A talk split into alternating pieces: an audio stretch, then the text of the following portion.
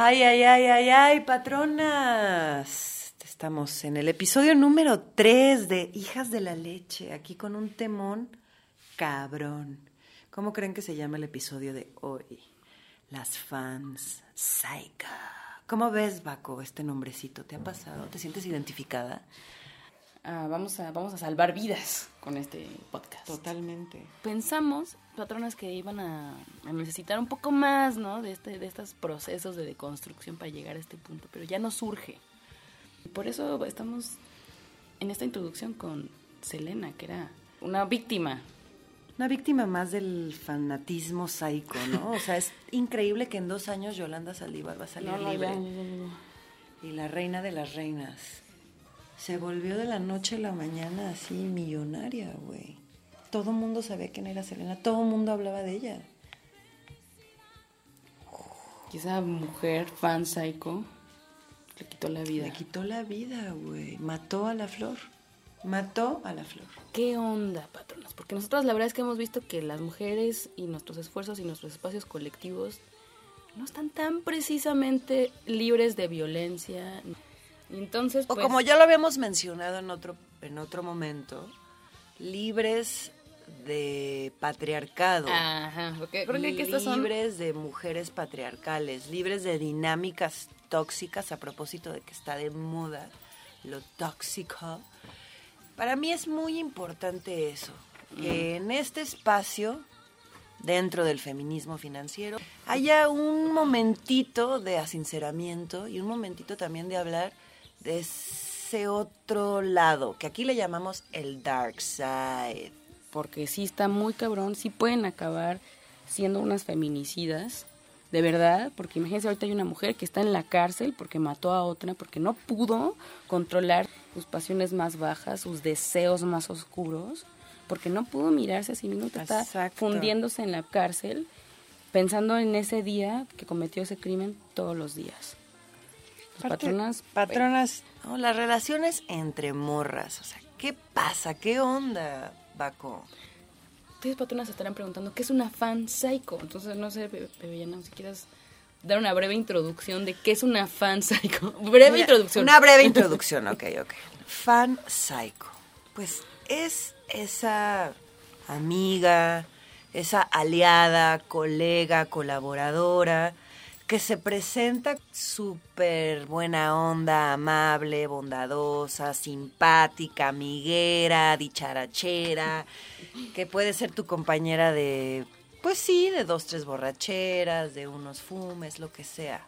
Pero de pronto, queridas patronas, conforme esa relación se va volviendo más íntima y más cercana, te vas dando cuenta que esa personilla no es como se presentó al principio. Porque una no se da cuenta, intuye algunas veces, pero es tan malévola que tarda, tarda tiempo en, en- en que te des cuenta de que estás frente a una fan psycho. ¿Y por qué fan? ¿Por qué psycho? Según yo, lo psycho tiene que ver cuando eso que estás diciendo, que no te das cuenta, simplemente es un malestar, es una, es una sensación en donde tú ya estás despojada de cierta como libertad, te sientes de alguna manera atormentada, pero no entiendes por qué estás ¿No atormentada. entiendes qué está pasando? Y mucho menos con tu compa, que resulta que es, era pues súper chida, hasta casi casi enamorada de tu amiga, y luego pues resulta que no entiendes qué está pasando. Pero, Bebeyana, yo creo que acabas de tocar un punto interesante. ¿Por qué fan?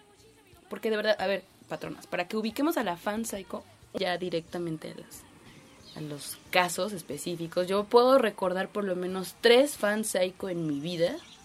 La primera muy tranqui, o sea, fue como un ensayo de lo que iba a venir en el futuro. Era mi mejor amiga de la secundaria. Pero claro, empezó a, suceder esto que empezamos a parecernos físicamente. Tenemos el mismo corte de pelo, la misma complexión, este, unos rasgos más o menos similares. Que, que de verdad hasta te empiezas a parecer, empiezan a tener las mismas maneras de hablar, empiezan a mismos tener chistes. los mismos chistes, los mismos gustos también, ¿no? Que te gusta la misma película o que te ahí luego empieza el problema, porque entonces te gusta el mismo chavo, ¿verdad? Eso hizo que me acordara de un- A ver, una experiencia de fan psycho. No sé si fue las prim- la- de las primeras, pero sí de las más significativas. En la secundaria. Y esa fan psycho, sí, uf, ahí mi corazón explotó, güey. Se rompió algo que posteriormente lo fui reparando y como entendiendo mejor como mi relación con las mujeres, pero con ella específicamente, pues sí, hizo una campaña en mi contra, güey, literal. Y frente a mí se portaba como una dulce mariposita, güey. Y en el fondo, todo su enojo fue porque yo me hice novia del chico que a ella le gustaba. Pues ella ya tenía un galán. La cosa aquí es que el que a mí me gustaba vivía cerca de su casa y ellos eran amigos. Entonces de pronto se veían por las tardes o hacían dos, tres actividades juntos. Pero después este chico empezó a fijarse en mí y empezó como a... empezamos a cotorrear y tal. Y ella no lo soportó no soportó que entonces ya no la iba a visitar, pero ella tenía novio, ¿entiendes? Entonces comenzó a hacer así una serie, serie pues sí, una campaña en mi contra. Ese, es otro de los rasgos que queremos apuntar. Bueno, va, se va a ir repitiendo este patrón. Pues, esa gente, esa gente fan, resulta que justo es alguien que está como a tu par, o sea, alguien de la cual no puedes sospechar que esa persona quiera algo de ti, porque como tú dices, esa persona ya tiene novio, ¿no? En este caso. Uno esperaría que es una persona que no tiene novio, la persona que quiere tu novio, ¿no? O sea, de alguna manera eso sería como un poco más entendible, pero resulta que estas dinámicas son tan como impredecibles, digo, ahorita ya les estamos advirtiendo y para ustedes ya no va a ser tan impredecible, pero es como tan sorpresivo porque no te esperas que esa persona está queriendo algo que desde tu punto de vista ya tiene. Exacto. Lo que no sabemos o lo que no queda o lo que ya sabemos ahora es que no es lo mismo el novio que tenía ella que el que tú tenías, porque el que tú tenías era el que tú tenías y eso es lo que le daba el valor a esa persona, ni siquiera el propio chavo y su propio valor por sí mismo, ¿no? Sino ya, eh, vean qué feo es, patronas, vean qué feo es. O sea, ya es un, ya es un objeto de, de, de, de la discordia, ¿ok? Y esta historia, patronas, también es interesante contarla porque esta personita que le vamos a llamar... Fanpsycho Fanpsycho número uno, se metió con mi mamá. ¿Cómo ven, patronas? ¿Cómo que se metió con tu mamá? Se metió con mi mamá, es decir... ¿Cómo que pasó O sea, esto sí... No, no esta sí no el patriarcado, ¿eh? Con la jefecita. ¿Se fue a contar el chisme con tu mamá? No. Mi mamá era bastante, es una mujer bastante como con ideas más liberales, entonces permitía que mi novio entrara eh, a mi recámara, que tomáramos a lo mejor una siesta juntos, estando en la secundaria, tuviéramos una interacción ya como de adultitos, ¿no? De personas libres que duermen en un mismo cuarto. Entonces, eso imagínate, se le ocurrió hablar mal de mi mamá, que cómo era posible, o sea, como si ella, fuera una monja, que cómo era posible que mi mamá me diera tanta libertad. Ah, esa es otra de las características, la superioridad moral con la que estás fan eso. Pero vamos más, eso es más, eso ya viene más adelante. Luego, mi segunda experiencia con fan psycho ya fue en la universidad, y ahí sí fue en un grupo ¿no? de varios amigos y amigas, y pues terriblemente parece que a todas nos gustaba el mismo chavo. Pero resulta que pues al final yo me acabé enamorando de este muchacho y él también de mí. Eh, después ya le dije en un día, oye, ya estoy saliendo con este chavo y ella pues como que se sacó de onda, no dijo más, pero ahí empezó un, una cosa pues muy terrible de verdad, en ahí sí fan, psycho, historia de terror, era como estar con una vieja loca en una película de terror, porque pues la morra literal sí se, se sí, o sea, se met, a taller que yo me metía, se metía, o sea, la gente se daba cuenta que quería pintar como yo, esta chava era como que, era como, güey, están idénticas las pinturas de esta morra las tuyas. Este, la morra no salía de casa de este compa, se hizo súper disque amiguita de él y del roomie entonces, diario la morra estaba ahí, obviamente este compa, pues bien feliz, pues ¿verdad? Sin poner límites. Pan que llore. Y yo, pues, vuelta loca de, oigan, ustedes dos son amigos, son amantes, son novios, ¿qué está, está pasando? No, no somos amigos, pero bueno, o sea, escenas estupidísimas y ridículas, ¿no? Yo llegando y eso voy saliendo del cuarto y yo todavía creyendo que si eran amigos, todo así como una cosa loquísima, hasta que un amigo también me hizo ver y me dijo, esa morra quiere tu vida, güey, esa morra se quiere parecer a ti, quiere pintar como tú, se quiere quedar con tu novio, o sea, estás en un pedo, morra. Y esa vez fue muy cagada porque yo estaba en un drama y yo, ¿qué hago, no? Y este compa me dijo, te voy a hacer un corte de pelo loquísimo. Un corte de pelo que ella no se va a poder hacer, güey. Y pues sí, esa fue una pequeña vacuna, o sea, como donde se le puso un límite, ¿no? O sea, yo mismo que ella misma topó que no podía hacerse ese peinado. y ella cayó en cuenta. la representación ya no cuadró. Ya no cuadró y, bueno, esas ahí me dio un hechizo. Fue un hechizo. Patronas, aquí sí creemos en los actos, este, pues un poco psicomágicos. Psicomágicos, totalmente. En donde a mí sí me funcionó. Yo les digo, patronas, tienen una fan psycho, hagan algo que a la fan le refleje. Tú y yo no somos la misma persona, chava. Y yo hago cosas que tú no puedes hacer.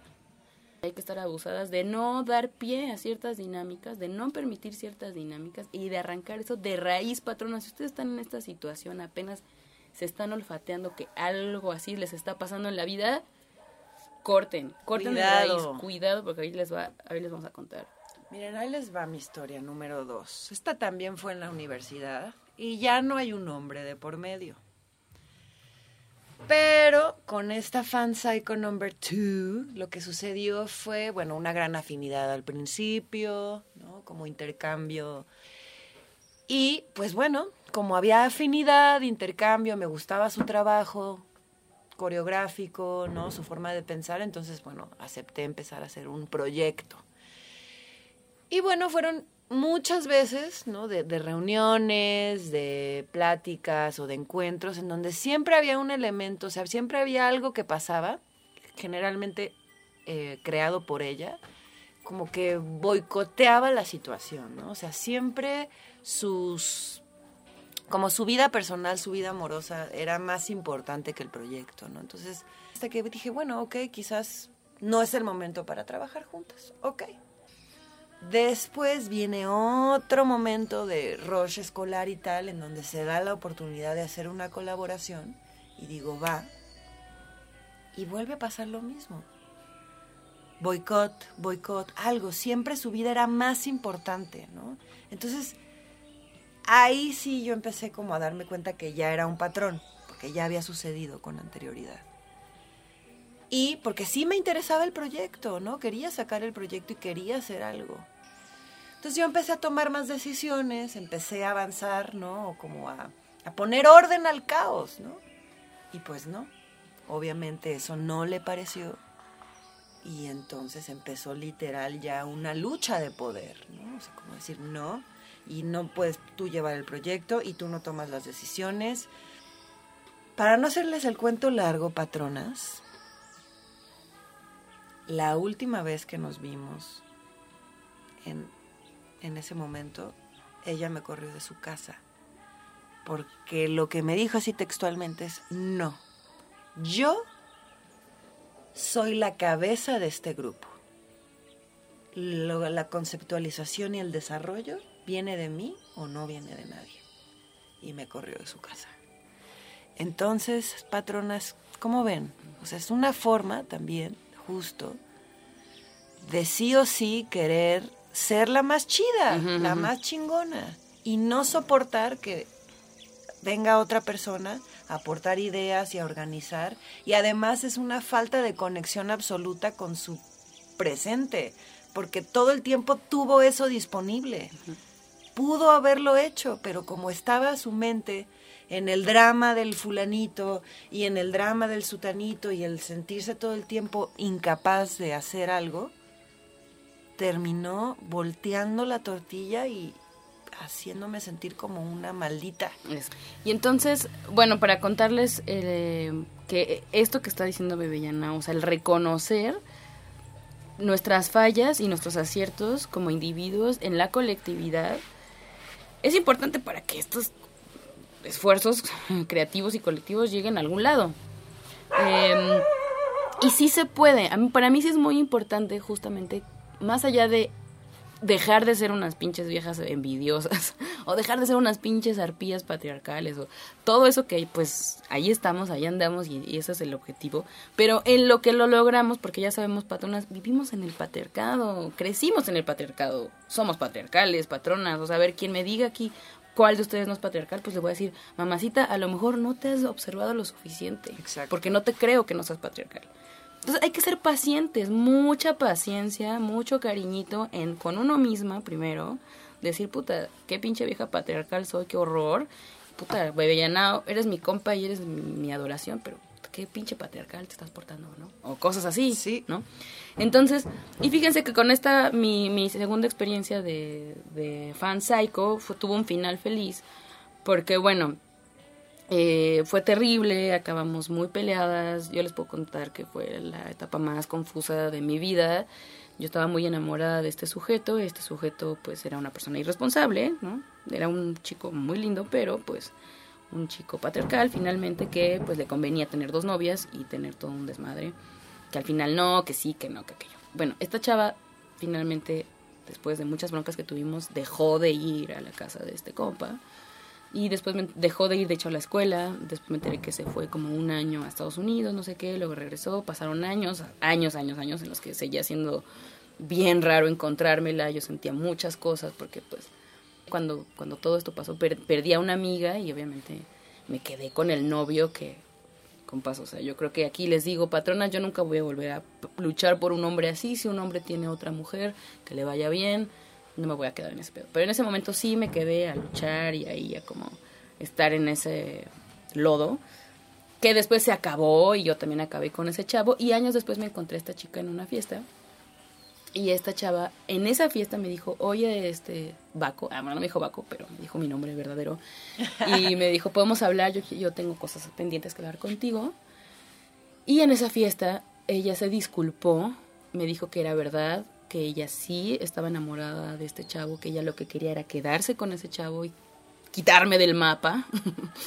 y que sí, que todas mis, intuiciones y todo mi, locura de que yo imaginaba o pensaba o sospechaba que ellos dos andaban, pues era verdad, pues se la pasó también muy mal y que reconoció que estuvo muy chafa de su parte y me pedía una disculpa porque pues ella se había enamorado y había actuado de manera inconsciente y había estado en el rush y que todo fue un desastre y que por favor la disculpe.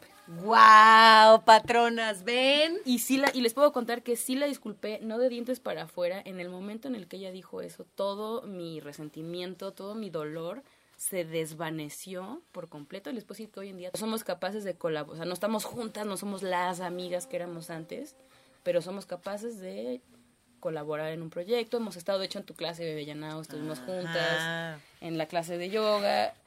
Y era posible porque ese, ese momento de la disculpa había sucedido. Exacto. Y porque yo realmente en- la entendí también a ella. Dije, es verdad, es verdad que se enamoró. Es verdad que no pensó bien. Es verdad que yo también estaba enamorada. Es verdad que yo tampoco actué bien. Es verdad que él también estaba enamorado. Sí, y es verdad, tampoco a lo mejor bien, de las dos y tampoco actuó bien, ¿no?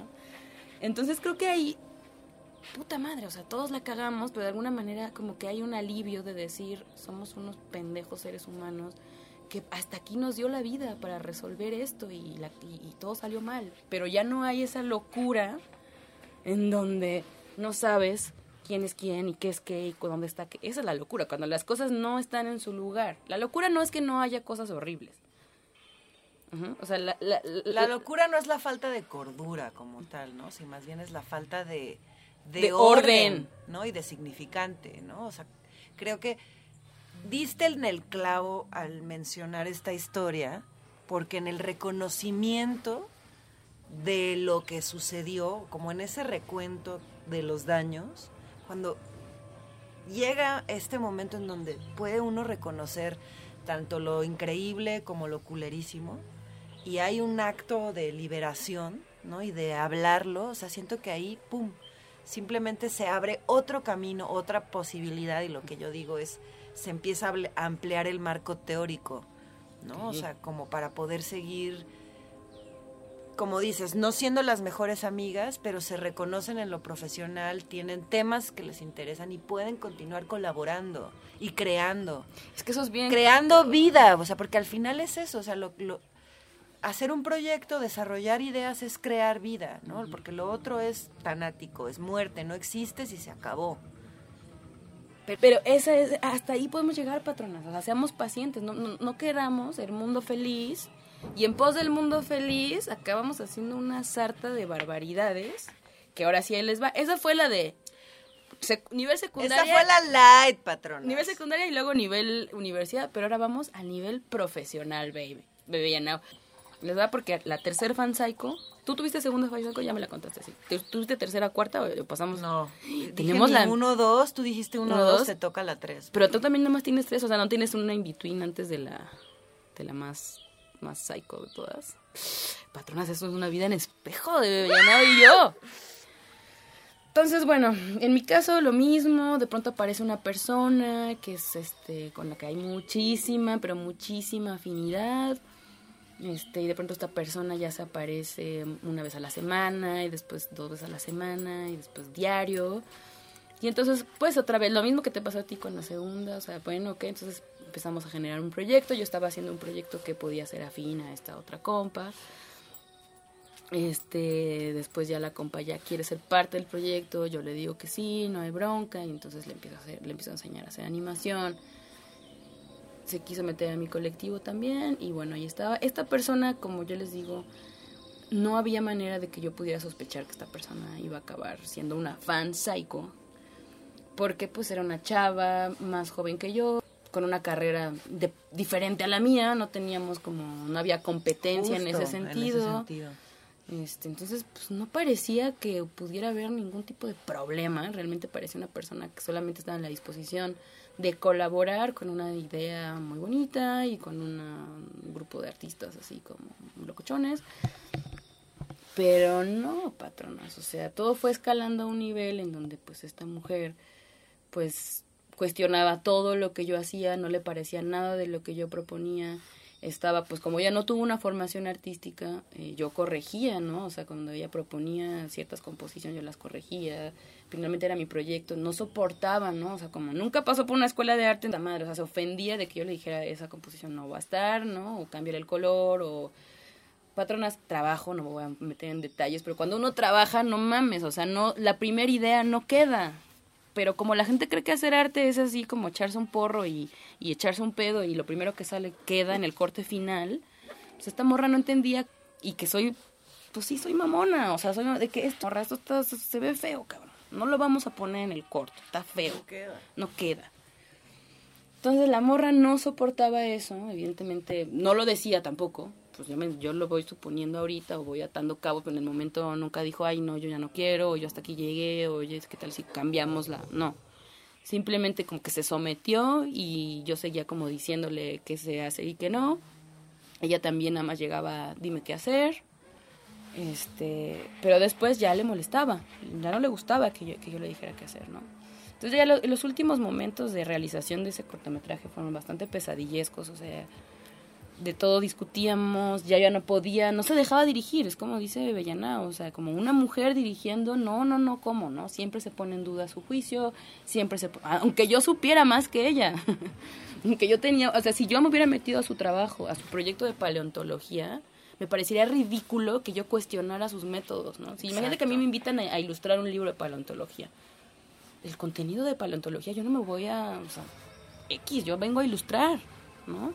Yo esperaba de ella eso. Vas a aprender, en Vas a aprender y vas a, y vas a ilustrar. Te toca hacer dibujos, te toca hacer dibujos. A ella le tocaba este hacer el guion en ese sentido de, de la paleontología. Esa era su labor y ella quiso más y más y yo le dejé. Y yo le dejé. Y ella se, se metió Se fue hasta, hasta adentro. adentro. Entonces, todo era un pedo. Yo empecé con, también, porque pues estas animaciones no se pagan nada más así, este, yo no, no, no tengo una cuenta de banco con la cual puedo sacar salarios y pagar salarios, ¿no? O sea, todo esto se, se financiaba, yo tenía una beca en ese momento, este, yo conseguí chambas aparte que nunca le parecían, le parecía que era muy poco, que más son personas, claro, ¿no? Que su- como su papá siempre le, dio todo lo que necesitaba, pues le parecía que las chambas que yo conseguía eran de muy poca lana. Eh, todo se quejaba, ganamos una computadora y no le gustaba, que una Mac no le parecía, le parecía poca cosa. En fin, una sarta de cosas, metió chismes, a mí me, me empezó a meter chismes con mi otra colega, me empezó a decir que la otra colega me iba a robar el trabajo, que ponía atención de que esta chava me estaba robando la chamba y yo sí la paré en seco, así como es mi colega de trabajo que ya tiene su trayectoria muy independiente de la mía, esta colaboración no tiene nada que ver con el trabajo de esta morra, ella no me está robando el trabajo y no digas eso, ¿no? En fin, pero esta mujer siguió y sí, les puedo decir que fue capaz de tronar ese colectivo que, yo tenía de animación.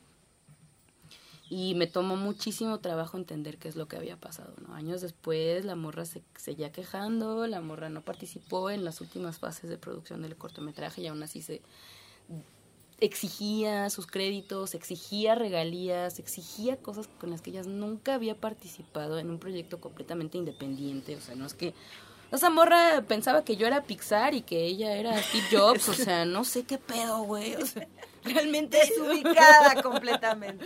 ella quería que yo le diera regalías por Dios santo de unos DVDs que se vendían en 100, en 50 pesos, ¿no? O sea, una cosa alucinante porque y les cuento todo esto porque esto es como en un espacio de supuesta autonomía, de supuestos compas de lucha organizada, de supuesta gente que está en contra del sistema, en contra del capitalismo, en contra del patriarcado y termina generando unas dinámicas aberrantes, realmente destructivas, necrófilas, o sea, de, de muerte. ¿Por qué? Y me tomó muchos años entender, tan sencillo, envidia. Envidia. O sea, esta chava a lo mejor nunca quiso ser paleontóloga, a lo mejor quería ser pintora, porque creo que sí, ese era el caso, quería dedicarse a las artes plásticas, su familia no la dejó. Entonces, claro que en mí veía una cosa- Condensado es- condensado esa- esa ese, ese deseo, güey. Su deseo que nunca pudo realizar y entonces en vez de ella ponerse la pila y realizarlo, toda su, su energía la volcó en destruirme. Eso sí estuvo así brutal y bueno, con ella los pleitos eran de gritos, de, de- de- no, no, no. Y ay, bueno, y la cosa ahí cuando es fan psycho, les quiero contar, ¿por qué es una fan psycho? La morra me colmaba de regalos cuando éramos colaboradoras, siempre llegaba, me regalaba, pero no crean que el regalito así sencillo, ¿no? O sea, eran de vestidos, kits de esos que son muy caros, o sea, Sea también un despliegue de su poder económico contigo. tú cuando ah, regalar también es generar una deuda. O sea, tú cuando haces un regalo a alguien, le das un regalo modesto, un regalo acorde al evento. A lo mejor si es su boda, pues a lo mejor te pones un poco más espléndido. Pero si es el día X, que nada más fuiste a su casa y le querías dar un detallito, pues le llevas un Milky Way o una cosa así, ¿no? Porque no eran regalos de mi, no eran en mi cumpleaños, no eran de la nada, llegaba y me regalaba cosas. Obviamente yo sí sentía ese, esa deuda, que yo no tenía dinero, entonces lo que yo hacía era regalarle dibujos, güey. Yo le regalé mucha obra a esa morra. Qué loco, güey. Porque no, yo no tenía dinero, lo único que yo le podía regalar era mi Era obra. tu trabajo. Entonces le regalaba obra y en fin. Bueno, pues el último día que nos supermandamos a la mierda y que esa morra me gritó y me gritaba y en medio del todo el griterío veo que se, o sea, como que se le descubre una parte del hombro, una cosa así. Y trae tatuado uno de los dibujos que yo le regalé. Tatuado, patronas, tatuado. O sea, no. la mujer me odiaba, me od- o sea, en ese cuando me, estaba gritando, me estaba gritando que me odiaba, así me decía, "Te odio" y todos te odian. O sea, y mientras ella gritaba que todos me odiaban, yo ve, yo veía que traía tatuado en su hombro un dibujo que yo le regalé que ella no tenía mientras éramos amigas. Se lo hizo después, cuando ya éramos enemigas. Es, es una cosa horrible. Horrible, Horrible. Y en ese momento yo dije, esta es una fan psycho. O sea, porque, cabrón, o sea, no te tatúas cualquier cosa en tu No. cuerpo, güey. O sea, no te tatúas así como... Bueno, hay gente que sí. Pero esto era demasiado... O sea, yo creo que... Sí, demasiado significativo y demasiado puntual y bueno, estaba en qué parte, ya también muy cerca del corazón, ¿no? Es que creo que estaba encima del corazón, güey. no, no, no, no, no, patronas, Es que, es que ven, o sea, los alcances. Y Yo pues, también a la envidia, pues sí, le llamo las fuerzas del resentimiento, ¿no? O sea, porque una no quiere desatar esas fuerzas. Cuando ya las conoces, cuando ya las viste también en el otro y cuando ya sabes qué tan lejos puede llegar, mejor te apartas y te vas.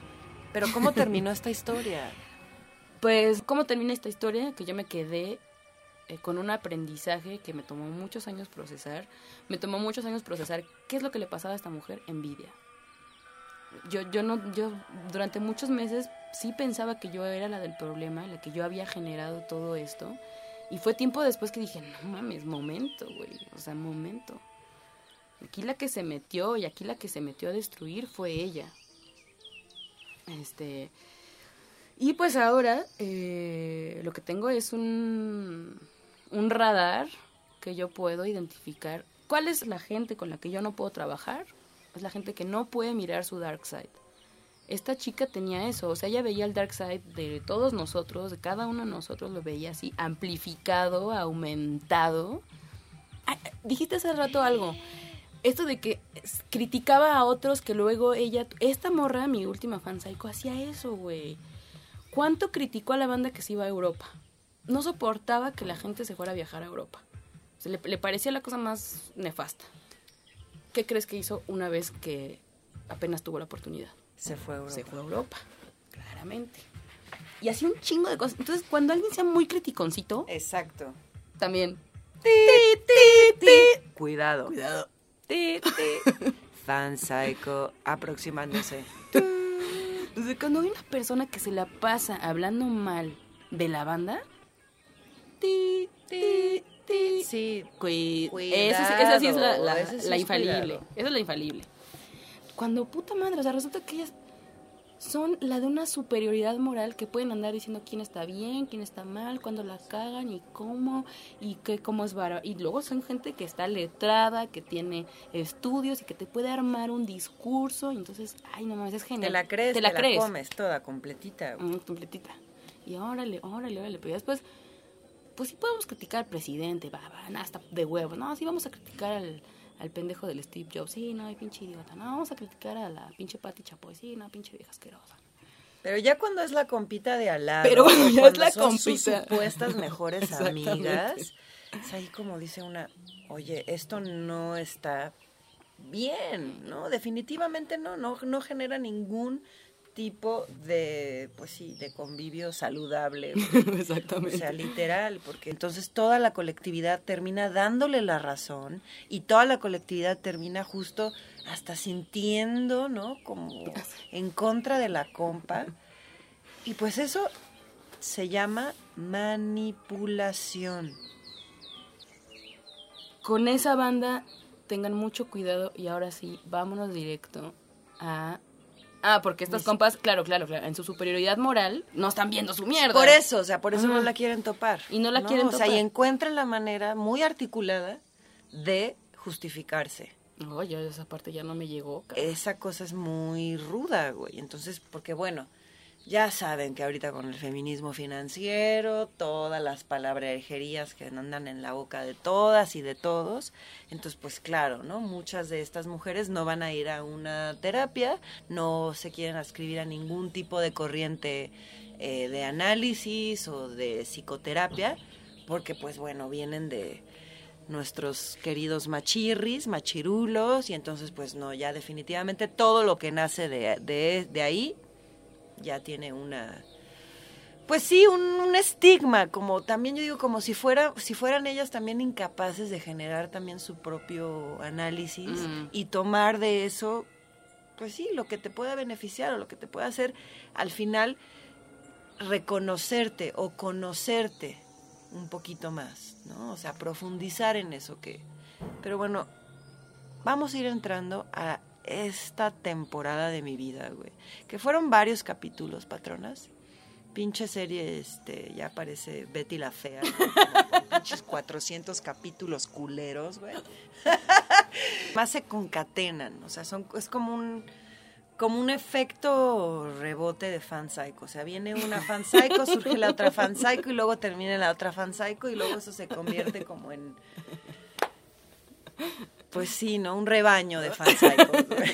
De hecho, al final de la, del podcast les vamos a dejar, tenemos un link a- de, de haters de, de las hijas de la leche que como se pueden imaginar, no tenemos ni una sola patrona, pero tenemos un club de fans, un club de, de haters, ¿no? Realmente lo decimos con orgullo porque Con la nos vale madres. ¿no? nos vale- nos vale tres kilos de verga. Toneladas. Que la gente nos deteste, porque ya nos hemos dado cuenta que las que se detestan profundamente son ellas mismas y que simplemente pues nos tocó estar de espejo con unas personas mm, muy mal chambeadas, yo les llamo así, porque, Eso.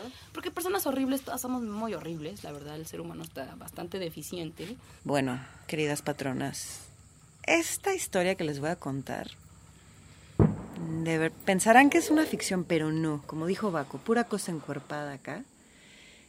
Y cuando inició mi historia número 3 de Fan Psycho, pues sí, detonó una catástrofe.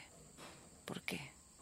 Porque esta amiga, como ya les habíamos mencionado, se mostró muy linda, muy amable, muy chida, con ciertas ideas eh, compartidas sobre la autogestión, sobre la libertad, o sea, sobre la política, incluso sobre la danza, sobre las prácticas corporales. Entonces esa afinidad nos llevó a pensar que podíamos construir un proyecto tremendo. Y sí lo logramos, hasta cierto punto. Pero el problema aquí fue cuando ya patronas, pues como que las pasiones se mezclan con lo profesional. Cuando ya los líos amatorios o del amor romántico, el heteropatriarcado dando ahí con todo, sucede. Entonces, bueno, esta fan psycho resulta que yo le presenté, a la que terminó siendo su presente novia. Entonces, justo viviendo en la ilusión, en la utopía, en ese lugar ahí extraño que todas las que nos hemos adscrito a la lucha organizada, a la lucha desorganizada, hemos vivenciado. Pensando que eso iba a ser ya el paraíso casi tal, todas felices, todas con pareja. Pues no, patronas, resulta que fue el inicio del final. ¿Por qué? Porque llegó el Gollum confundido con amor, con amistad, con todas juntas para siempre, que aguas, aguas, aguas, eh, patroncitas. Cualquier persona que les llegue con esa cantaleta de juntas para siempre, Somos familia. somos familia, tú y yo somos uno mismo, Nel. O sea, párenle a ese viaje, güey. ¡Wow! No, o sea, hay algo ahí que está mal. Paren ese tren y pongan las cosas en su lugar. O sea, también una decide con quién va a pasar el tiempo presente y qué se va a proyectar hacia el futuro. Pero estas ideas de para siempre tú y yo generan mucho descontrol. No, y la de tuyo somos Mira, uno tú y yo mismo. somos uno mismo, wow, no, o sea, no. No, no, no, no. Oye, Algo ahí está raro. Pero Dayana, yo nada más disiento un poco contigo. A ver. Yo creo que tu fan psycho número 3 es, Es la la espinosa. Espinosa. No, ya, pero yo creo que la espinosa sí te dio señales de traicionera mucho antes de que apareciera Gollum. Perdón. Sí, unos meses antes de que de hecho yo apareciera te dije y tú no me hiciste caso. Yo no le hice caso, Quiero la que, verdad. que quede aquí. Pues le, asentado. le di el beneficio de la duda, porque creo que dudar de pronto... El beneficio de la duda, ¿eh? Vean, vean. De pronto así es es- como vamos, ahí como vamos. No, la duda de pronto está, está buena, ¿no? O sea, creo que justo regresando a esta idealización de las relaciones y la utopía y la chingada, o sea, yo no lo quise ver, Ahí está. ¿no? Te escuché, lo tomé, pero no lo quise ver Es que nadie, tampoco. nadie aprende en- cabeza ajena. es lo No. que Me choca esa frase, la odio, la odio, pero es verdad. Yo ya venía con el traumita, ya les conté, de mi fan psycho número 3. Yo ya bien traumadita. Conocí a, la fan psycho número 4, digo 3 de Bebé Llanado y dije, esta. Aquí Sí, hay gato ya, encerrado. Ahora tú, mm, a ver, aquí frente a las patronas, o sea, creo, creo que hay este, presión. Cuando sucedió ese momento, de ese punto de traición o ese punto de desleal, des, ¿cómo se dice? Pues de chacalés. de chacalés, ya, es cuando llegó el chacas. Cuando llegó el chacas. Sí, claro. Cuando sucedió en el momento en de el momento chacalés, güey, Exactamente, ¿no? exactamente. Entonces, Ahí fue. Pues sí, patronas. Resulta que, bueno, el problema con la Espinosa inició por un hombre, ¿no? Hubo ahí un lío. Yo también aquí reconozco frente a ustedes, pues que sí, rompí ciertas reglas. No le avisé a nadie de que iba a romper esas reglas, porque parecía que a esta persona pues había que pedirle permiso. ¿Pero cuáles eran las reglas, perdón? Perdón, porque en esa casa era el poliamor y yo, según yo sé, todo mundo contra todo Contra mundo. todo mundo, ¿no? Entonces. Pero digo, llega Bebé Yanao, imagínense un Bebé Yanao llegando a la casa del poliamor. ¿Qué esperarían que haga un Bebé Yanao entrando a la casa del poliamor? O sea, pues, me invitan a jugar y luego no quieren que juegue, güey. O O sea, sea, ese es el por eso el yo no, yo no entendí la regla. ¿Cuál era la regla? Pues es que tenía que rendirle cuentas a Pues la regla era que la Espinosa se podía coger a todo mundo y ya. Y los demás que querían coger entre cualquiera tenían que pedirle que permiso pedirle y a lo mejor O pasar contarle. un poco. Pues la prueba de calidad. La ¿no? pr- es que era dicho. nuestra- también era- es nuestra, nuestra teoría. Era nuestra matrona, güey. Era la matrona. Pasaba, este, todo, pas, todo el mundo pasó control de calidad. ¿eh? Yo no pasé. Yo tampoco. Pasamos. Yo la verdad no pasé. por ahí. Pasamos. Por ahí no pasé. Lo que duele y lo que es horrible, patronas, es que cuando no hay una capacidad de ser frontales y empieza el cuchicheo y empieza el enjuiciamiento y lo que viene siendo el chisme asqueroso. ¿no? Entonces, ahí, ¿qué hace una, patronas? Este que fenómeno que llamamos chivo expiatorio, pero yo lo veo claramente. O sea, en la casa del poliamor, donde todo mundo y toda munda, hay alguien que es la puta. Ah, cabrón. ¿Cómo? ¿Cómo ves? Entonces ya todo el mundo se persina y, se, y ya crucificamos a la vieja puta. Entonces todo el mundo nos sentimos libres de nuestra mierda, que no queremos hacer nada Exacto. con ella. Entonces ya nada más echamos la caca ahí a un lado y, y, y que alguien más se haga cargo de esa caca. En, En- ese caso el chivo expiatorio. que fui aquí, pues. Pero bueno, como no es la primera vez que me toca en la vida, porque se sabrán, sabrán que a mí se me señala de tal injuria, de la putería, pues desde que pues, era muy joven. Entonces he vivido con esa y pues es una más, así que Ya se me fue. Por o sea, eso ni no escuché, escuchaste mi advertencia. Ni lo vi. Ya, ya, ya, ya. Ya está entendiendo. Ya entendí. Se te resbaló como mantequilla en el teflón y dijiste, hay una más. Una más, así. y unos ahí imberbes que quieren jugar al poliamor y ay, bueno. Pues no, así, a ver, si me avisan cuando lo quieran hacer en serio. Cuando ya No, me, crezcan. me hablan, me mandan un mensaje. Exacto. Pues bueno. Y, Y yo, bueno. yo fui testigo, porque entonces yo fui testigo de... O sea, imagínense que hasta a mí me llegó el chisme que yo ni vivía en esa pinche casa. Y que yo era una alumna de su centro, oye. ¿Por qué me estaban contando a la alumna? Oye, ¿cómo ya éramos la amigas. maestra? ya éramos amigas, pero ¿cómo dejaron a la teacher? y no les importó. No les importó nada. Perras, güey. Qué bárbaras, echando el chisme así a grito chisme. pelado. Y yo así de, "¡Ah, la teacher hizo eso. Y bueno, sí que y entonces yo ahí dije, no, ahí se me prendió la alarma y dije, esta está más torcida. No, gracias con esta persona, la espinosa. Entonces, bueno, pasaron los meses, medio que se disipó ese asunto y medio que me importó un cacahuate, aunque ya saben, Baco ha repetido varias veces, ¿no? Y después llega ya un segundo elemento. Ahora sí, vamos con la fan psycho número 4, Golú. el Gollum.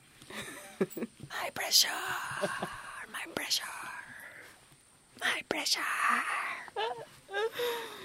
Que dicen que del comunismo pasa uno al capitalismo. A capitalismo. No, hombre, pasó de ser revolucionaria, nada más a signo de este, peso. señora de Valle de Bravo. Hombre, de con todo y bolsa de, de rueditas se iban. Michael Kors y todo el pedo, ¿no? Hasta que vivir en la Condesa, güey. Se fue mi primera vida condenado y luego Valle de Bravo, cabrón. O sea, espérate. Entonces, ¿Cómo ven esta fan que me acusó también de la lucha organizada. también de la lucha desorganizada? Bueno, ella en revolucionaria, ahí en sobre la Comunista calle de Puebla, de, ¿verdad? hue- de hueso colorado. Comunista de hueso colorado con mochila de Michael Kors en Valle de Bravo tomando vino. ¿Cómo ven, patronas? Esas inconsistencias teóricas, ¿verdad? Y prácticas. Oye, Bebellano, todo ser humano es contradictorio, incongruente. No podemos exigirle tanto.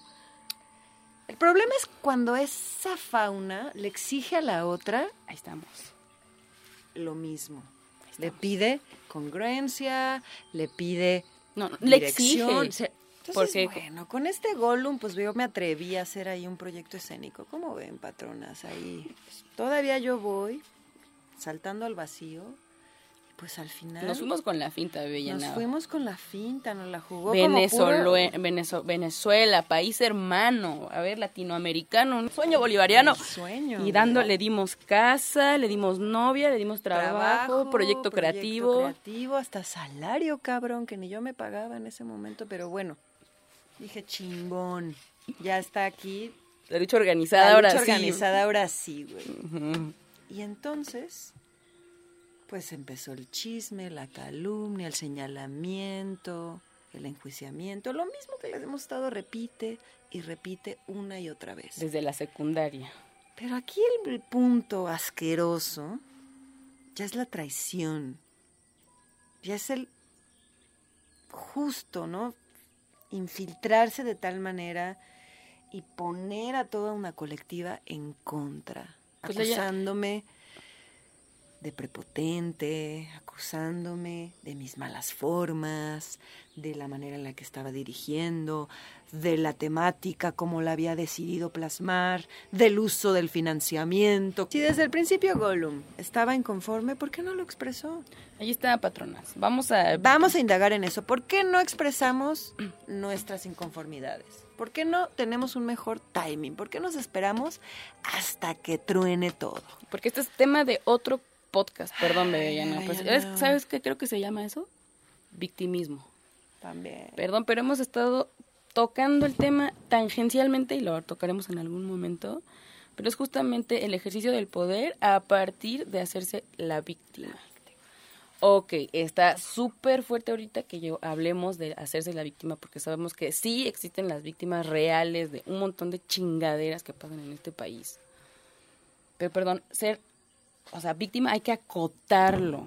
No mames, no puedes ser víctima de tu compa que se paga su salario, que vive al día, que vive de la danza, que, o sea, sabes dónde vive, sabes de dónde viene y neta no es así pinche hija de Slim ni nada así que, que tú digas, güey, esto aquí... Me está mm, verdaderamente oprimiendo, verdaderamente me está, abusando, me está explotando, o sea, no, no, no eres, o sea, justamente no eres la persona, no eres el, el, el, sujeto de opresión, ni esta persona es el sujeto opresor por excelencia. Y así se me trató. Entonces agarremos la onda de que las compañeras, las compas que estemos en la lucha organizada, también somos mujeres patriarcales, cometemos errores, hay que ser pacientes, lo hemos estado hablando. ¿Cómo?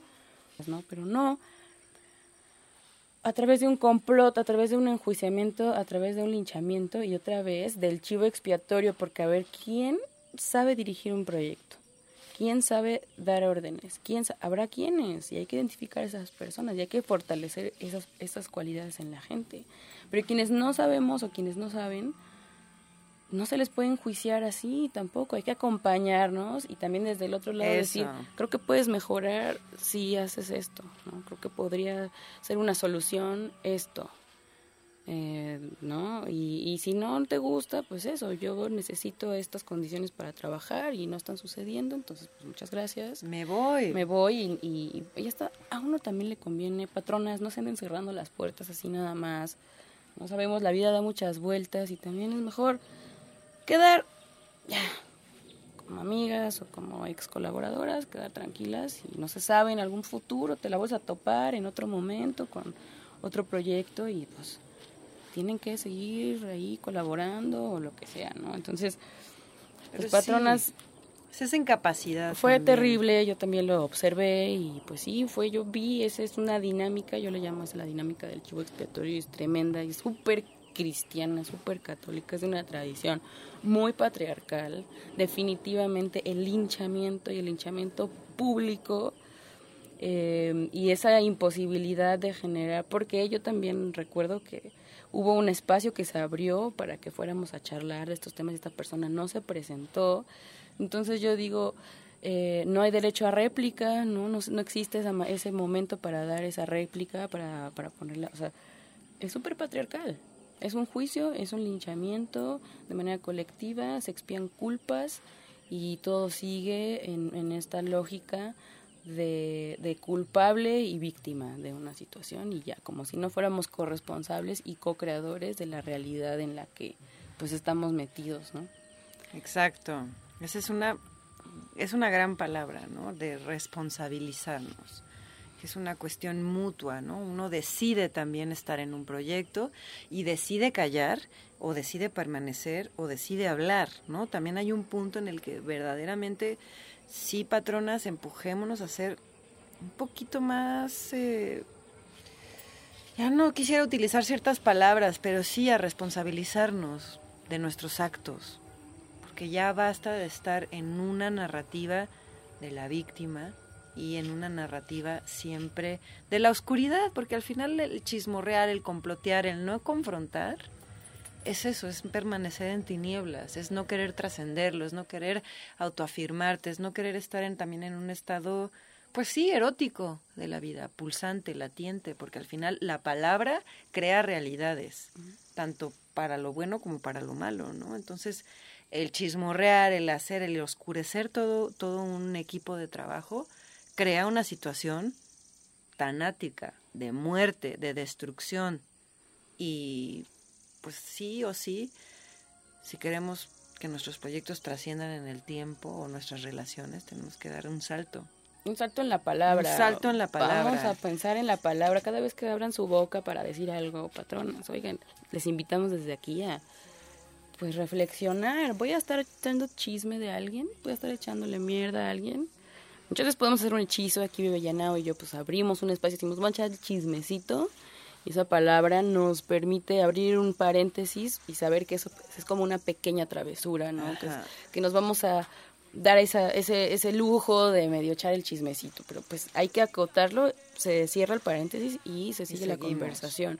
Porque, a ver, patrona, si de pronto vemos si están los, las colegas de trabajo en la oficina o, donde ustedes, cualquiera que sea su espacio laboral, y de pronto estamos escuchando puro chisme y pura habladuría, este, mala onda, y sobre todo a otras mm, féminas Exacto. Patronas, pues, por y que lo se menos. supone que son así super cuatas y... Y más si se supone que son. Oiga, ahí sí yo digo, eso está. O sea, una cosa es. Este. Patronas, ¿verdad? Está re feo. O sea, más allá de, de que, de que el feminismo y no sé qué. O sea, como si son amigas. O sea, ¿por qué estás hablando tan mal de, de ella, no? O preguntarle, oye, ¿y se lo das de saber? O sea, ¿se lo dices de frente? O sea, to- toda esta mierda que estás echando, se la dices, o sea, se- ustedes se llevan así a ese grado en donde, ah, sí, yo le digo todo el tiempo así, nos echamos echando la cabula, ah, bueno, órale, ¿no? Pero si no, pues, Pues ya, cállate, ¿no? cállate. Cállate, no estés... ¿Cuántas veces patronas no han estado, no presenciaron un chisme que dijeron, bueno, pues me lo pude haber ahorrado? O yo, ¿para qué quiero saber esto? ¿Para qué quiero alojar esto en mi memoria RAM, güey? O sea, mire qué me sirve, o sea, qué, qué, qué, qué sentido, güey. Sé que es una parte, o sea, No, es que hay un sentido que es, en este caso, para complotear, es para derribar, o sea, derrocar el tirano, pero pues patronas, o sea, ubiquen al tirano, patronas, o sea, hay que ubicar realmente a nuestros enemigos. exacto. Están en Suiza, o sea, el Banco Mundial, o sea, son unos Las Caimán, capitalistas de otro pedo. en. Israel, güey. o ¿Cuál sea, era el otro? En Arabia En Saudita. Arabia Saudita, güey. Ahí o están. sea, O sea, los que ya están, todos los que los únicos países que ya están vacunados, ahí nos dicen, ¿no? ahí está el enemigo. Ahí están Israel, Islas Caimán. Y Arabia Saudita. Entonces, por uno. Esos son los enemigos. el resto de la banda, así sea incluso tu jefe, el de la OFI, te aseguro que no es tu enemigo, cabrón. O sea, seguramente él también está oprimido por alguien. Entonces, más bien, ¿cómo hacemos para realmente hacer alianzas? Sí, y no estar me- chaquet- en las chaquetas O mentales. sea, justo ese, ese, ese capítulo de Gollum, a mí me... Pues también la gran enseñanza ahí fue, pues simplemente no... No, no, no dejar de, mira- de, de vivir en una actitud de generosidad y de apertura y de, pues sí, de tiempo presente. Pero aguas, patronas, con quien la dejan entrar hasta su cocina. Sean más cautelosas, como los estoicos, más prudentes, más observadores. Y en mi caso, Paco, de aquí en adelante te voy a escuchar. ¡Ay, patrona! Ah. ¿Qué tal? Quedó Aquí, asentado. Quedó bonito, quedó bonito. Hasta salió el sol. Y bueno, ¿cómo llegamos al, al, al- al fan número 5? Para resumidas cuentas, todo esto siguió, digamos, otro curso. Entonces, Bebellanao consiguió un gordo de la chaparra. Le vamos a llamar a los disque productores, comillas, comillas, comillas, comillas, porque nos han demostrado ser cero profesionales. Como, Cero. como la chela que yo tomo Heineken, 0.0, güey. Esta banda es 0.0 profesional, güey. ¿Qué onda con, o sea, vamos también a tocar este tema aprovechando del fansaico? O sea, ¿qué onda como con mezclar esta cosa de lo profesional con lo emocional, ¿no? Con y terminar, o sea, abusando de la confianza de la otra persona. ¿Por qué permitimos eso en las artes? La Chapis quiso ya en su lugar de privilegio, ¿no? Como productora general o como persona que tiene el dinero bajo su cuidado, intentó hacer un ejercicio de poder conmigo. Pero Claro. justificando que en realidad la que estaba mal era yo. Entonces, ¿cómo era posible que con esas formas que yo tengo, ella no actuara de otra manera, ¿no? O no se tratara de poner. Pero el ejercicio de poder que ella quiso hacer está muy retorcido, güey. Sí, no, ya es el más directo. Es el, es del el varo. más directo, es el del varo, pero también hay otro, ¿no? Que se esconde justo bajo las lógicas feministas, ¿no? Que es como a través de las, a- del asinceramiento, ¿no? Literal decirme que, pues sí, no soporta que yo sea más bonita y más inteligente que ella. Decírmelo así y además en esa reunión como toda retorcida, güey, terminar también señalando que yo soy una puta. Y yo sí, ya lo sabíamos, pero, pero ¿por qué Y eso que viene al caso en... Exacto, en este momento, ¿no? O sea, y que también desde ese lugar de no reconocer que, pues sí, le gustaría tener una sexualidad como la que yo tengo, Claro. ¿no? Pero así en una cosa ya retorcida, con más gente, con más morras, siendo como un pseudo círculo de mujeres, güey. No. O sea, eso se trabaja en terapia, güey, y se habla ya como de una a una, pero desde otro lugar, güey, no haciendo justo también un ejercicio de poder, vulnerándome a mí frente a las otras, ¿no? Y a la vez señalándome justo como casi la mala, pero y a la vez poniéndose en un lugar como de yo estoy reconociendo que todo esto está operando en mí, de todas maneras me molesta. Es como de... mm, Patriarcado. Patriarcado, full, ¿Qué más güey, patriarcal que eso? El me debes. Mames, o sea... Es como, te estoy haciendo el favor, ¿eh? Yo estoy aquí, o yo conseguí tal o cual cosa. Eso o- está de hueva. Eso es, pero eso que es, eso creo que, ay, es, de- es falta de experiencia política. O sea, a mí me parecen niñerías y ya estoy hasta la madre cada vez que alguien empieza con su, es que yo hago más que las demás, es que yo hago esto y ella no qué. Puta madre, o sea, sé que se tiene que regular eso. La humanidad lo ha regulado en las últimas décadas o siglos través de un pinche jefe, justamente un pinche jerarca, un pinche patriarca que dice qué hacer, un pinche manda más que dice qué hacer y todos muy contentitos nada más hacen lo que el pendejo este dice. Yo creo, sí creo, que no mames, o sea, cada quien podría decidir qué hacer de manera autónoma, autosuficiente y autogobernada. Pero claro, o que sea, es como un- dices, o sea, si la compa ya hizo esta, si la otra compa ya hizo esto, y yo no he hecho nada, pues hago algo. Hago ¿no? algo, y ¿Por sí. qué verga alguien me tiene que venir a decir que haga? Es que es eso, es como una poca capacidad también, o sea, de salir del yo, güey. Es que sí es un acto muy egoísta, muy, muy egoísta. El de- tanto el uno como el otro, el decir, ay, todo lo que yo hago, por favor, este, bésenme, o denme un premio. O sea, necesito que alguien me voltee a ver y me, di- me dé un Exacto, premio. tienes- o sea, yo creo- que me aplaudan porque Exacto. estoy haciendo lo que tengo que hacer. O está la otra, en una pasividad absoluta que solamente estoy esperando a que alguien me, me diga qué hacer. Mm. Una, o porque me da hueva y no me interesa. O dos, tengo un nivel de inseguridad tal que no logro encontrar mi lugar, ni para lo que soy buena.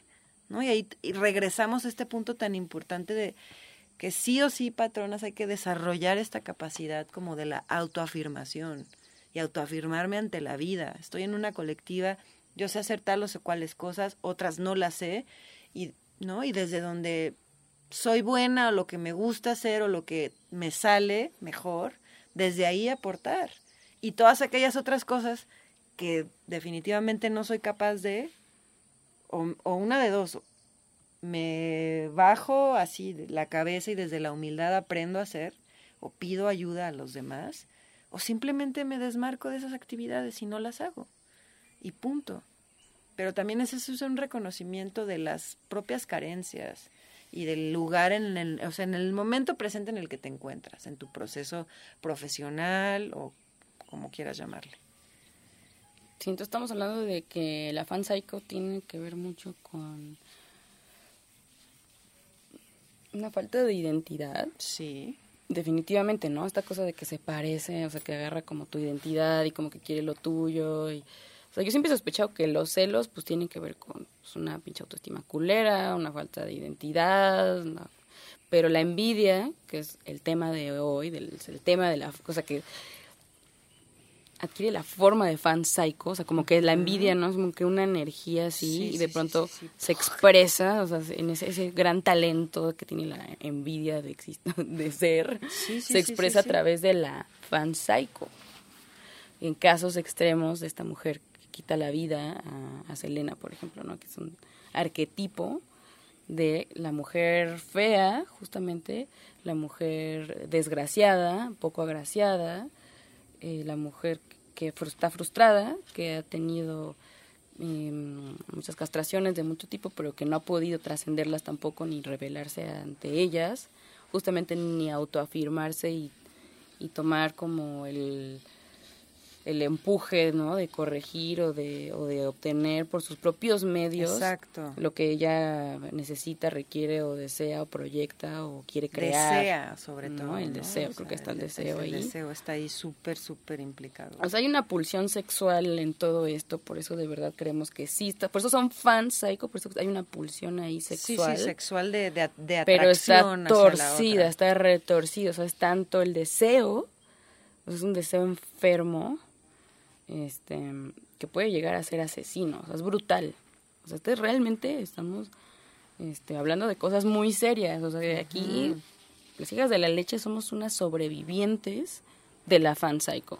Y, de la envidia. Hablando de esto, de ser sobreviviente, también siento que sobre todo en, en mi episodio con Gollum, o sea, siento que ahí con ella se desataron las fuerzas de su resentimiento un resentimiento así justo, ¿no? Hacia su lugar de origen, su historia, el por qué tú sí tienes y yo no tengo, ¿no? Porque si estás en este lugar no haces lo que yo creo que deberías de hacer, ¿no? O sea, como todo su resentimiento así ancestral, güey, como que me lo vomitó. Esa es mi apreciación también. yo también, yo también creo. Y... y por lo que también se me enjuició, incluso se me señaló que que no la tratara tan mal porque ella había sufrido mucho en su infancia y es ah, como de, a ver, patronas, ok, puedo ser empática o tener una suerte de implicación afectiva en relación a su condición, su situación, pero a ver, ¿quién no tuvo una infancia de la mierda? ¿Quién no la ha pasado mal en este camino? O sea, también justo la superioridad moral con la que se señala la banda. Otra vez la víctima, o sea, mientras más mal le fue, entonces... Entonces, ¿qué tiene más derecho de joderle la vida de, los demás o qué? Parece que eso es como el lema, ¿no? Entonces...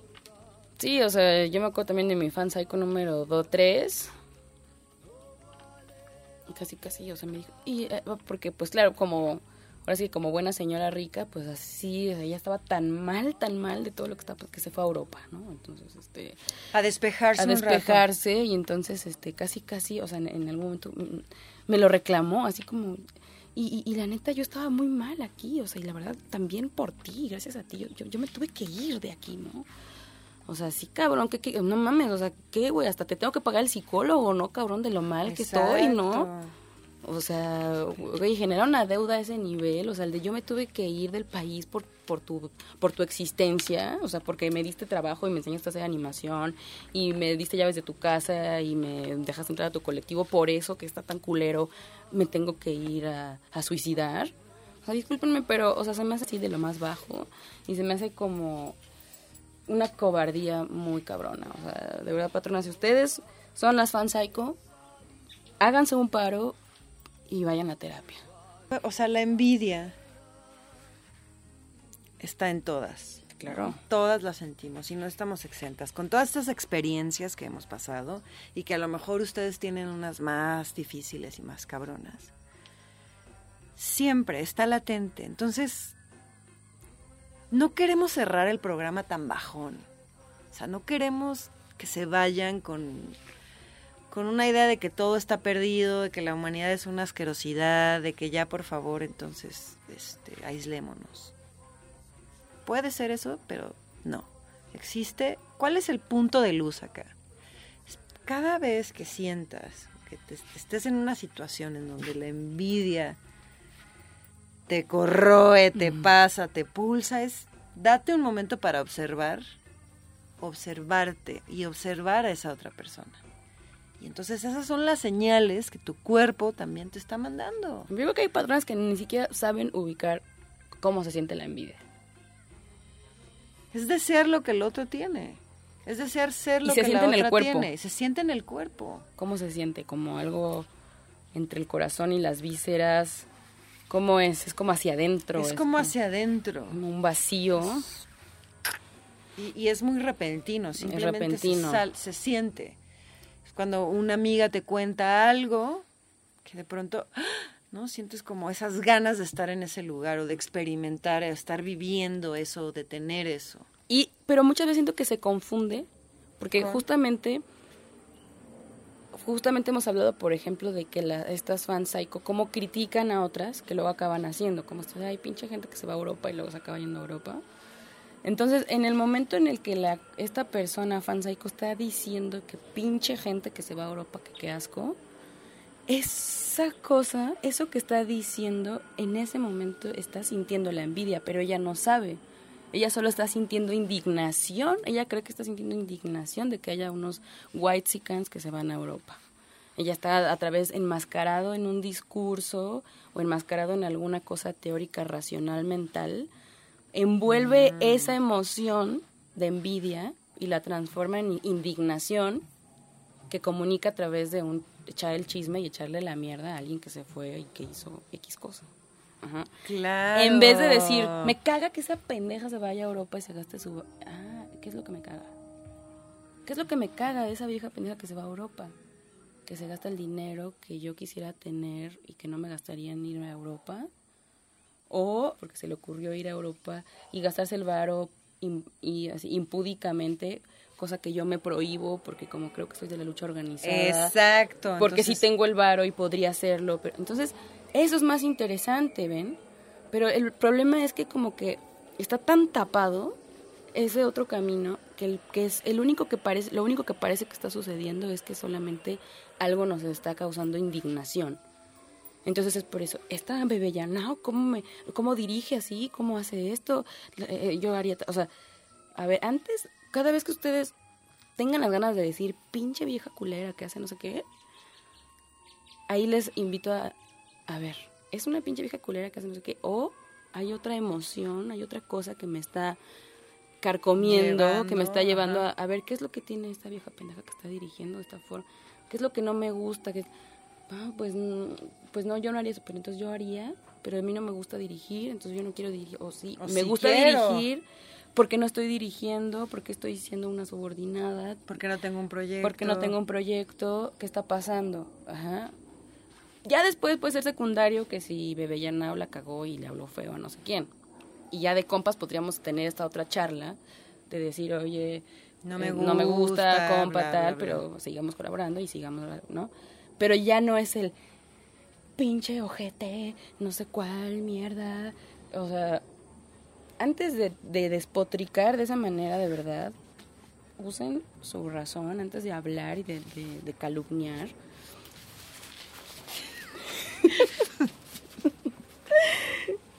usen su razón, patronadas. Y piensen que por qué no estoy haciendo lo que quiero. Entonces, como, como dice Bebellana, o sea, esa, esa primer fan psycho en realidad fue tu maestra, te dio una llave y te dijo, tú no necesitas pertenecer a ningún grupo, y tú puedes estar libre pasando de grupos en grupos. Entonces la envidia nos da eso, también son llaves así a mira lo que no quieres y no tienes, mira lo que lo, que, deseas. lo que deseas. Y tal vez uno ve lo que desea y dice, pues no, tal vez no tengo un deseo, una pulsión, pero no la voy a dejar existir porque yo no quiero eso, conscientemente elijo otro Exacto, y eso es súper interesante que lo menciones, porque hay muchas cosas que deseamos y que solo han sido, o sea, deseos adquiridos por el contexto, por pertenecer a un grupo, porque creías, o por las narrativas que nos vamos contando todo el tiempo. Pero justo ese momento que, que- que le precede a la acción, en este caso al chisme, Mm. complot, ese proceso de racionalizar la situación y poder tomar una decisión. Es decir, en realidad, no quiero estar en ese lugar. Exacto, simplemente me dio un ataque de envidia Y ya, y ya, y yo cuando termine este proyecto voy a hacer el voy a mío. hacer lo mío. O voy a está. seguir este, siendo, buscarme otra persona que dirija más a- acorde a mis ideales. Exacto. ¿no? Y creo que Dependiendo de lo que yo quiera y que ya analicé y que ya como que comprendí de mi propio proceso y de verdad, patronas, así sí vamos a poder derrocar al patriarcado y al capitalismo, pero o sea, echándonos mierdita entre los entre la bandita, entre pues, la banda precaria y eriza, pues o sea, no lo vamos a no conseguir. lo banda. vamos a conseguir. como favor. y como sí queremos porque como estamos en las hijas de la leche a favor de la vida y del placer Exacto. y queremos que el capitalismo y el patriarcado se vaya puto tubo tenemos que sacar el patriarcado y el capitalismo de nuestras entrañas y es así patronas mirando nuestra oscuridad mirando nuestros propios deseos y nuestras propias carencias y nuestras propias malos hábitos capitalistas y patriarcales Exacto. Y con esta nos despedimos, que es una canción tremenda y un y un bonito pensamiento hacia esta mujer que nos dejó hace algunos años y que está por ahí su presencia. Catacatana. Tacatana. Y esto fue Hijas de la Leche. Mua. que tienes y no paro.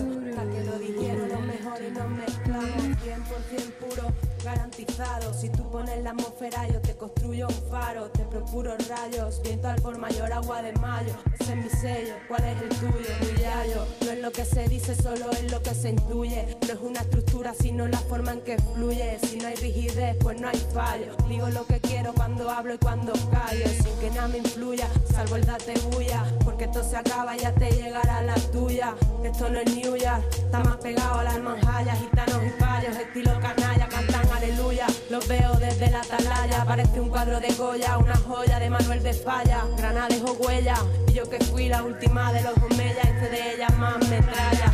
También fue muy suya, porque yo era muy mía, con mis manías y su mala folla. Así que nada, despedía, volver a volver a empezar.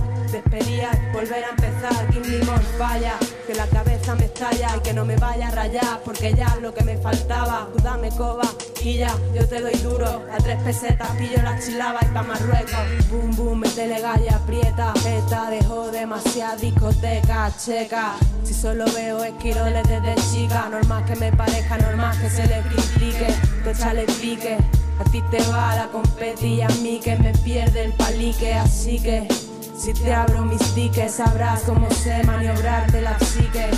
Yo solo sé hacerlo muy sentido, mira. Canto como un almendro en primavera, ni bien ni mal, eso sí, siempre a mi manera. Ni aquí ni allí estoy donde muchos más quisieran. A mí me va el anonimato y la luz y las reuniones en la hoguera con toda mi familia. Una vez más, donde quiero, pintando luciferes en las noches de vigilia. Porque el amor no mueve el mundo, lo mueve la envidia. Y me la resbala tanto que ella parezco una anfibia. Me duele tan poco que solo escribo comedias. Cuéntame otra vez la de tu boca con mis medias. Porfa, quiero ser tu golfa. Quiero ser tu hambre, tu miseria, tu nenúfar. Quiero ser tu mar, tu montaña, tu bruja. Déjalo dorarse ahí un ratito pa' que cruja. Esta que lo puja, lo parte.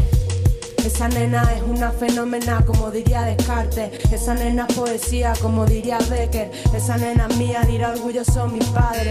Que más da lo que yo diga, que más da lo que tú entiendas, que más da lo que yo diga. Somos agregados de mentiras y leyendas. Y que más da lo que yo diga, que más da lo que tú entiendas, que más da lo que yo diga. Somos agregados de mentiras y leyendas.